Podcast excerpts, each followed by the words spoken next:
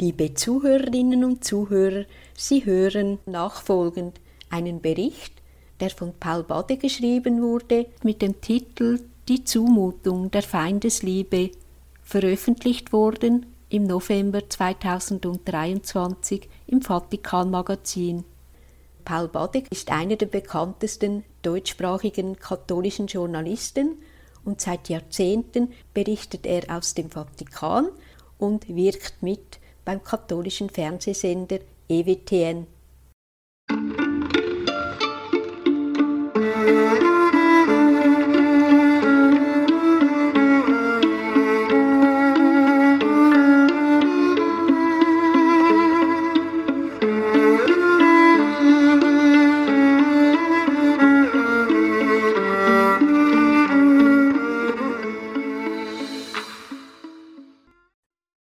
Zumutung der Feindesliebe. Eine Explosion unvorstellbarer Gewalt hat das heilige Land heimgesucht. Die Eskalation eines unlösbaren Konflikts von zwei Völkern um ein und dasselbe Land. Gepriesen sei der Herr, der Gott Israels, heißt es im Lobgesang des Zacharias, mit dem die Kirche weltweit jeden neuen Tag beginnt denn er hat sein Volk besucht und ihm Erlösung geschaffen.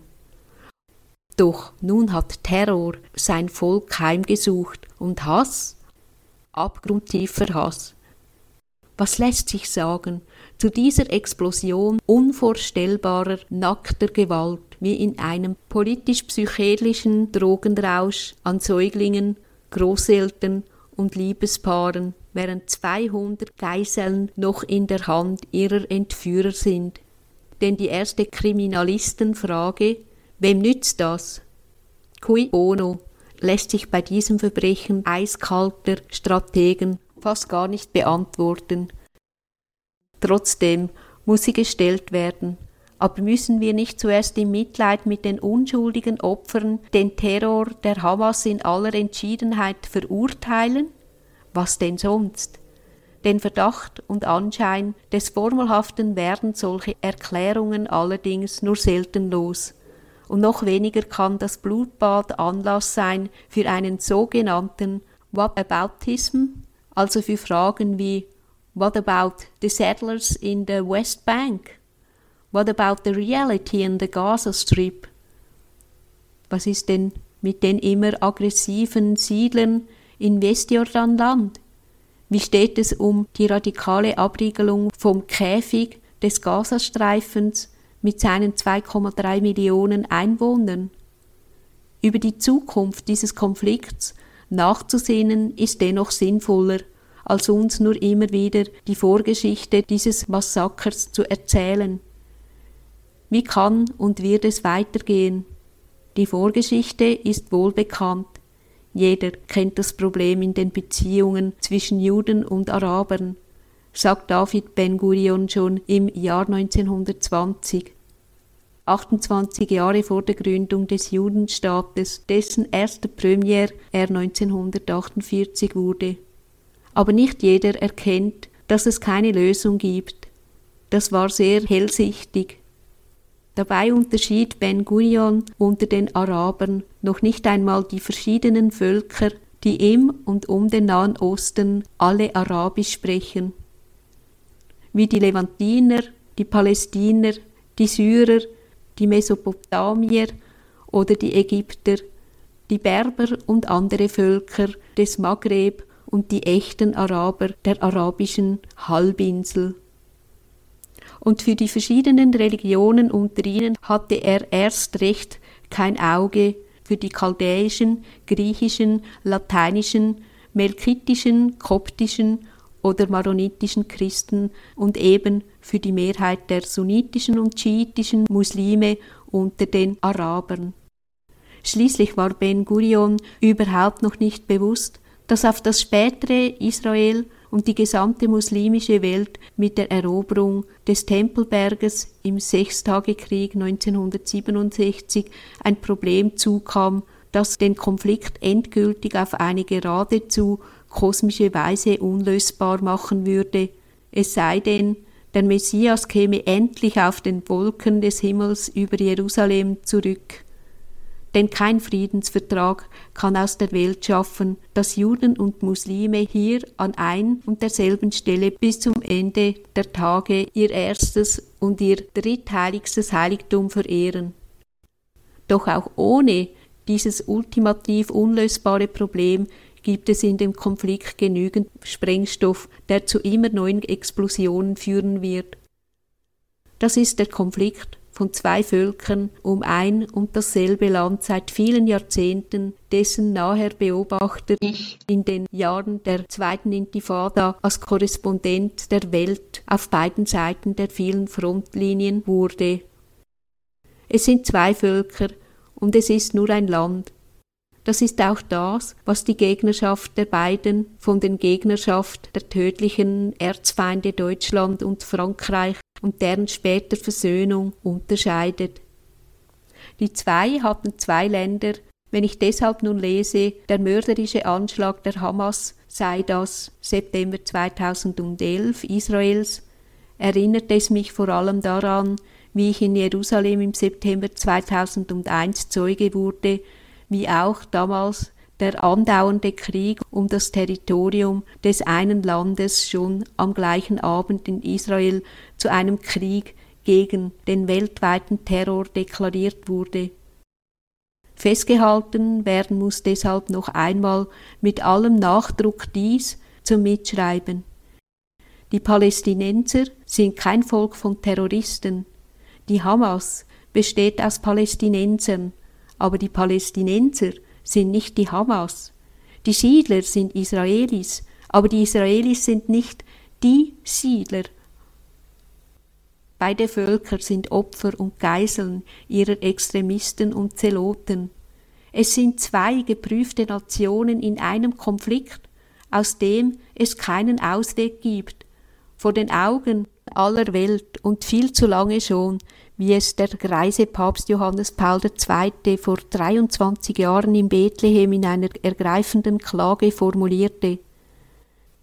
Die beiden Völker sind siamesische Zwillinge und sie sind Kontrahenten. Kann es da sein, dass der eine den anderen ins Meer treiben will? Ist das nicht absurd? Vielleicht ja, doch das ist Wunschdenken der Hamas. Die Regierung Netanyahu ließ vor fünf Jahren zur 70-Jahr-Feier zur Gründung Israels allerdings ebenfalls offizielle Gedächtnismünzen prägen, die den runden Geburtstag mit einer Israel Independence Coin in 999er Feinsilber und 24-karätigem Gold feierte mit einer Landkarte des Judenstaates als Großisrael von der Küste bis zu den Grenzen des Libanons, Syriens, Jordaniens und Ägyptens, wo Palästinenser mit eigenen Siedlungsgebieten im Westjordanland oder im Gazastreifen gar nicht mehr vorkamen. Die offizielle Prägung dieser Landkarte war Lichtjahre entfernt von jeder Zwei-Staaten-Lösung, von der sich ein gutgläubiger Rest der Welt immer noch eine Lösung des Nahostkonflikts erhofft, vor den Augen aller Welt und natürlich auch vor den Augen der Hamas. Es sind radikale Ausschließlichkeitsfantasien, die keinen Raum für Kompromisse kennen oder das gelassene Aushalten unvereinbarer Widersprüche und Gegensätze in einer Kultur, wie sie etwa in Italien in Jahrhunderten entwickelt wurde.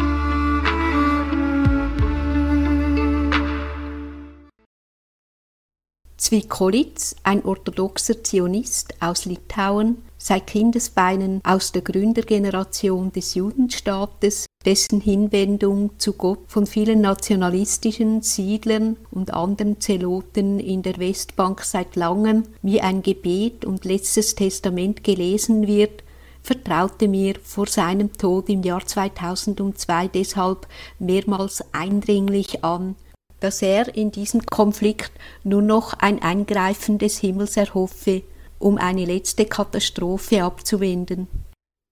Von David Ben Gurion hingegen, dem weniger frommen ersten Premier, ist auch diese Erkenntnis noch überliefert. Wer nicht an Wunder glaubt, ist kein Realist. Vielleicht wäre es ja auch schon ein Wunder, wenn sich Christen deshalb angesichts dieser Zeitwende auf zwei Dinge besinnen würde. Erstens darauf, wie sie sich in der erregten Debatte positionieren sollen, in der es um das Für und Wider einer angemessenen Antwort Israels auf das Massaker geht. Denn es ist ja durchaus so, dass auch die katholische Kirche den gerechten Krieg kennt. Schüsst am 7. Oktober, dem Tag des Blutbades der Hamas in Südisrael, erinnert die Kirche jedes Jahr in ihrem Rosenkranzfest wie in einem Menedekel doch an die Seeschlacht von Lepanto, in der am 7. Oktober 1571 an einem einzigen Tag über 40.000 Menschen im Ionischen Meer vor Patras das Leben verloren. Es war jene hoffnungslose Schlacht für die Papst Pius V., die Katholiken zu einem Rosenkranzfeldzug für den Sieg der Heiligen Liga aufgerufen hatte. Der Sieg war eine unglaubliche Überraschung für die meisten Christen ein Wunder, und es waren Krieger, wohlgemerkt, die da fielen und keine Zivilisten, auch wenn viele von ihnen nur unter Zwang auf den Galeeren waren. 30.000 Mann fielen auf osmanischer Seite, 12.000 christliche Rudersklaven wurden aus den eroberten Schiffen befreit. Die drohende Balkanisierung ganz Europas durch den bis dahin aufhaltsamen Vormarsch der Türken war abgewehrt. Doch solch eine Schlacht lässt sich natürlich schon lange nicht mehr schlagen. Da kann sich heute nur jeder hüten, Israelis oder Palästinensern ungebetene Ratschläge zu geben oder fragwürdige Einladungen zu noch mehr Krieg auszusprechen. Gewinnen lässt sich der hundertjährige Krieg um das Land nicht, der bis heute nur immer von brüchigen Feuerpausen unterbrochen wurde, die mal zehn, mal zwanzig Jahre dauerten. Im Libanon wünschen sich heute viele Christen Israel möge in das Land einmarschieren, um die Hisbollah zu entmachten. Die letzten militärischen Abenteuer Israels im Libanon endeten allerdings allesamt in Desastern, und am 23. Oktober 1983 genügte das Attentat mit einem LKW voller Sprengstoff in Beirut mit 241 getöteten Marineinfanteristen um die amerikanische Präsenz im Nahen Osten zu beenden, bis die Bush-Regierung sich dann wieder zu ihren Debakeln im Irak und in Afghanistan verführen ließ. Da sollte sich Israel auch heute kaum etwas davon versprechen, wenn Präsident Biden zur Unterstützung des Landes gegen die Hamas den größten Flugzeugträger der Welt zum Schutz des Judenstaates vor der Küste kreuzen lässt. Flugzeugträger werden die Geiseln nicht befreien können, und sie werden auch diesen Konflikt niemals entscheiden, der bisher schon nicht von der Panzerarmeen, Helikopter, Gunships und Kampfjets der drittgrößten Militärmacht der Welt entschieden werden konnte. Gewalt ist hier bisher immer ein Schlüssel für mehr Gewalt, aber nicht für den Frieden. Und groß und größer ist hier immer die Gefahr einer noch größeren Katastrophe. Besonders im Nahen Osten hat jeder Krieg Wendungen und Konsequenzen bereit, die vorher keiner auf dem Radar hatte. Der unglückselige Krieg der westlichen Allianz gegen die Taliban in Afghanistan ist dafür ein Lehrbeispiel. Es war eine Falle, wie der Irak. Das zweite Wunder, das wir uns von dieser Zeitwende erhoffen sollten, wäre deshalb, dass uns dieses Blutbad herausfordert, ganz neu für die Erkenntnis zu beten, was denn das genuin Christliche ist, von dem wir in diesem Konflikt Zeugnis ablegen müssen. Christen sind nicht immer christlich, denn sie sind Menschen, hat der israelische Jesuit David Neuhaus vor kurzem lakonisch dazu bemerkt. Und die christlichen Kirchen haben zu lange Waffen gesegnet. Heute sollten sie besser nur noch diese beiden Völker segnen, die Israelis und die Palästinenser. Unverwechselbar christlich war es, als der lateinische Patriarch Pier Battista Pizzaballa, der als Wächter des Heiligen Landes seit über 40 Jahren im Zentrum des Konflikts lebt, wie der heilige Maximilian Kolbe, der Hamas angeboten hat, ihn anstelle der verschleppten Kinder in Geiselhaft zu nehmen und der inzwischen wie der Prophet Jona in Ninive mit Papst Franziskus für zwei Tage ein allgemeines Fasten und Beten für den Frieden ausgerufen hat, um das Gebet der teuflischen Kraft von Hass, Terrorismus und Krieg entgegenzusetzen. Klar ist jedenfalls, dass wir uns bei unserer Antwort auf die Frage nach dem Ureigenen des Christlichen nicht von Lärm der Propaganda überwältigen lassen sollten und weniger auf die Theologen und viele Bischöfe schauen und hören, sondern auf die Heiligen. Wirklich christlich und prophetisch sind allein die Heiligen. Christlich waren die Antworten Pater Maximilian Kolbes in Birkenau oder Charles de Foucault in der Sahara. Um dem Herzen Christi entstammten auch die letzten Worte von Christian de Cherché im Hohen Atlas, dem Abt der trappistischen Märtyrer von Tiberin, dessen Leichnam nie gefunden wurde, dessen Testament aber immer bleiben wird, wo er sich auch seinem Mörder als Freund meines letzten Augenblicks mit den Worten zuwendet. Auch du bist eingeschlossen, der du nicht weißt, was du tust. Auch für dich will ich diesen Dank und dieses Adieu, das du nicht beabsichtigt hast und dass es uns geschenkt sei, als glückliche Schächer im Paradies wieder aufeinander zu treffen, wenn es Gott, dem Vater von uns beiden, gefällt. Amen. Inshallah.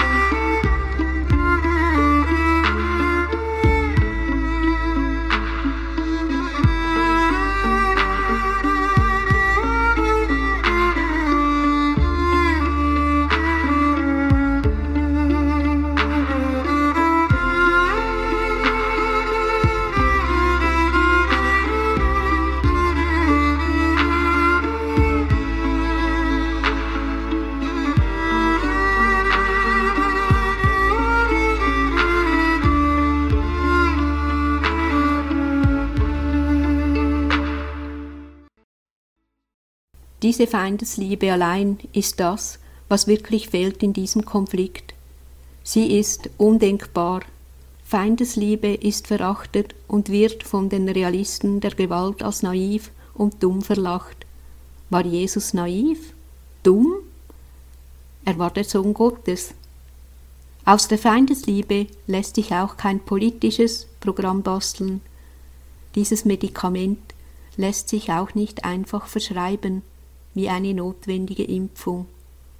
Soll der Terror wirklich dazu führen, dass die Mutterkirche endlich aufhört, von der absurden Zumutung von Christi neuem Gebot Zeugnis abzulegen?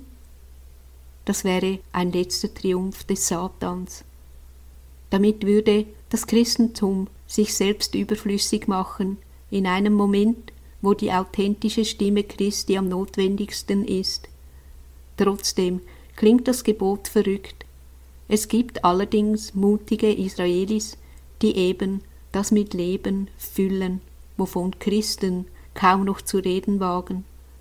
Und gerade sind Tausende hebräische, muslimische und christliche Mütter und Frauen in Israel gemeinsam für den Frieden auf die Straße gegangen.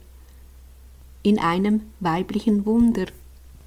Das heilige Land scheint jedenfalls das Labor Gottes, in dem heute empirisch nachgewiesen wird, dass die Alternative zur Feindesliebe der kollektive Selbstmord der israelisch-palästinensischen Zwillinge ist, von dem Pater Neuhaus in diesen Tagen sprach.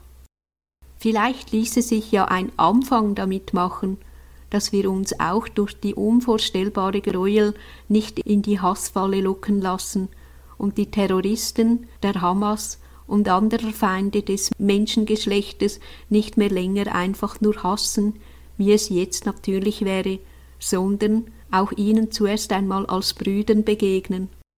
Trotz ihrer Bestialität sind auch sie keine Tiere und Bestien, sondern Menschen wie wir. Sie gehören zu unserer Gattung als Gottes Ebenbilder. Auch Hitler, Himmler und Eichmann waren keine Krokodile oder Hyänen, sondern Ebenbilder Gottes. Auch dieser Zumutung des Glaubens müssen wir uns stellen. Auf dem Höhepunkt der Bergpredigt über dem See Genezareth hören wir Jesus bei Matthäus mit den Worten Ihr habt gehört, dass gesagt ist, du sollst deinen Nächsten lieben und deinen Feind hassen. Ich aber sage euch, liebt eure Feinde und bittet für die, die euch verfolgen. Es waren aber nicht nur Worte. Mit seinem Opfertod hat Jesus sie mit seinem Leben besiegelt, in seiner ultimativen Umkehrung der Logik der Gewalt.